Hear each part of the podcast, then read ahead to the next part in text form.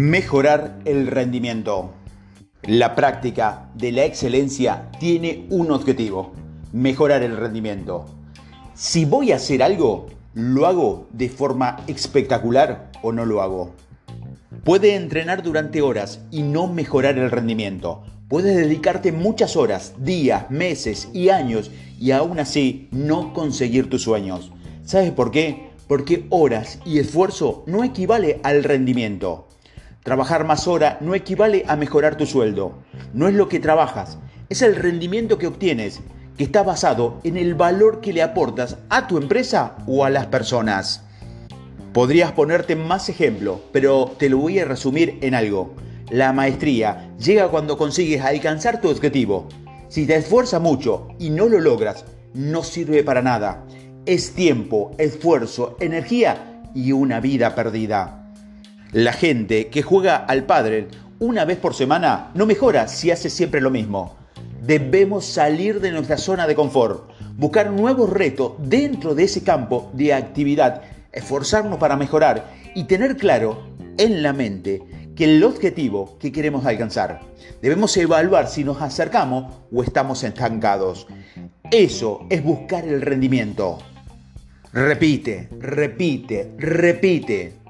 La repetición es la madre del aprendizaje. Un nadador realiza la brazada perfecta a base de repetición. Entrenar dos o tres veces al día, de lunes a sábado, durante prácticamente los 365 días del año. Imagina cuántas brazadas son al año. Ellos buscan la mejora en cada brazada y después de varios millones obtienen la maestría. Busca la crítica. Obtén el feedback Busca a personas que ya lo hayan logrado y que te den opiniones sobre cómo lo estás haciendo. Debate con tu grupo de imparables y muestra tu avance. Habla también de tus obstáculos y de tus estancamientos. Concéntrate en tus áreas de mejora. Busca la mejora en las áreas específicas. Por ejemplo, si deseas convertirte en un empresario de éxito, quizás sea el marketing, las ventas, la gestión y los equipos, el producto, ¿Qué área necesitas mejorar? Enfócate en ella. Haz tu lista de cosas para no hacer. Hemos hablado mucho de las cosas que hacer, del esfuerzo que hay que invertir, pero en un mundo de recursos limitados y sobre todo en tiempo, es tan importante en saber qué hacer como también saber las cosas que inmediatamente debemos dejar de hacer. Es probable que la decisión de no hacer sea más importante que ninguna otra. Nuestro mayor bien es el tiempo, del que disponemos y lo que marca la diferencia en lo que hacemos con ese tiempo. Debes eliminar las distracciones. Supongo que ya habrás oído hablar de la regla 80-20. El 20% de las cosas que hacemos te dan el 80% de los resultados que tienes. Por lo tanto, debes eliminar el 80% de las cosas que hace que solo te llevan el 20% de los resultados. E inviértelos en enfocarte más en el 20% de, tus actividades más productivas y en buscar otras nuevas que puedan generar nuevos resultados en el futuro.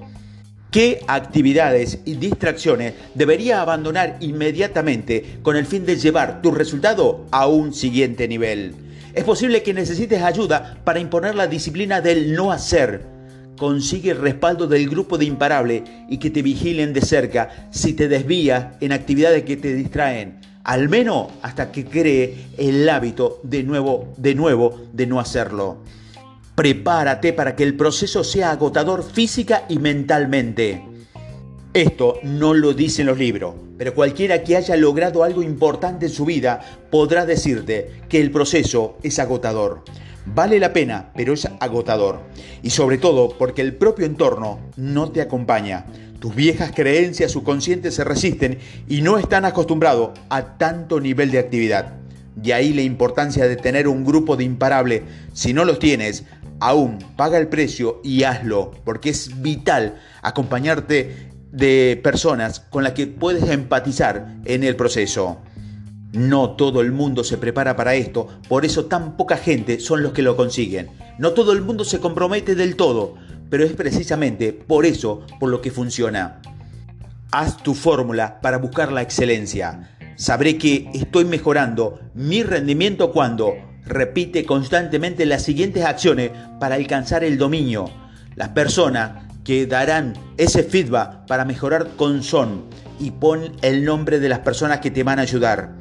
Mis áreas de mejora serán, escribe las áreas en las que quieres mejorar. Mis cinco mayores distracciones que me alejan de los resultados y dejaré de hacerlo inmediatamente y son, escríbelas. Soy consciente que el proceso será agotador, pero estoy dispuesto a pagar el precio, ¿ok? Si hoy no luchas por lo que quieres, mañana no llores por lo que no puedes. No es lo que hacemos en la vida por lo que nos arrepentimos de nuestro lecho de muerte. Es lo que nunca llegamos a hacer, lo que rompe nuestra alma el día de nuestra partida. La muerte nos visitará a todos, tarde o temprano. Pero la pregunta importante aquí es, ¿qué es lo que haremos en el tiempo intermedio entre lo que nacemos y la muerte que viene a visitarnos? Porque el día que la muerte nos visite será demasiado tarde para hacer todas aquellas cosas que deseamos hacer. Decía Stephen Jobs, si todos los días vives como si fueras el último día de tu vida, algún día tendrás razón. Pregúntate cada día al despertar, si este fuera el último día de tu vida que vas a vivir, ¿qué harías lo que voy a hacer ahora? Recordar que vamos a morir es la mejor manera de no caer en la trampa de pensar que tienes algo que perder. No dejes de actuar por aquello que puedes perder. Al final de tu día, te darás cuenta de que no tenías nada. Debes apostar muy bien por todo aquello que tienes por ganar, las experiencias, el legado que te dejará el mundo, hacer que tu vida cuente y tenga significado. Encuentra tu pasión, búscala, tarde o temprano la encontrarás. Pero si no lo haces, estarás tan solo esperando tu muerte. Atrévete a seguir los pasos que dicta tu corazón porque el propósito es la razón de tu viaje. La pasión es el fuego que ilumina tu camino. El primer paso, antes que nadie más lo crea, es que tú debes creerlo. Es tu camino, solo el tuyo. Otros pueden caminar contigo, pero nadie puede caminar por ti. Es tu vida una aventura y se ha vuelto algo totalmente predecible y aburrido. Todos hemos pasado por momentos de dificultad y fingir que no ocurre nada, solucionar las cosas. Esos momentos en los que entras por la puerta de tu casa cuando no tienes que fingir, nadie te observa y te tumbas en tu cama y te invade el miedo y la soledad.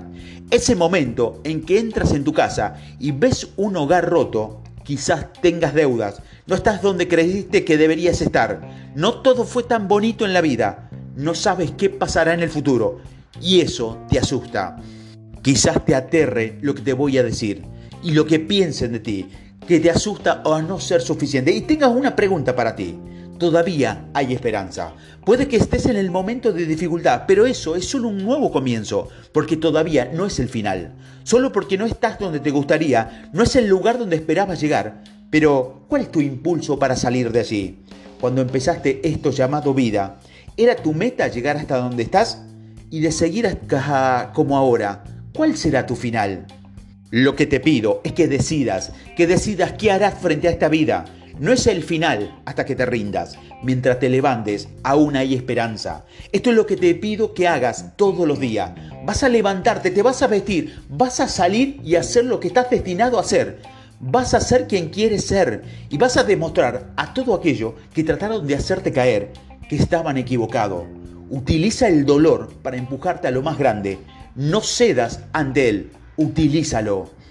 Todavía hay tiempo. Mientras puedas despertarte cada mañana, no importa lo cansado que termines, todavía hay esperanza. Si todavía sigues en el juego, mientras sigas jugando y todavía quede el tiempo necesario para el juego, tienes posibilidades de ganarlo.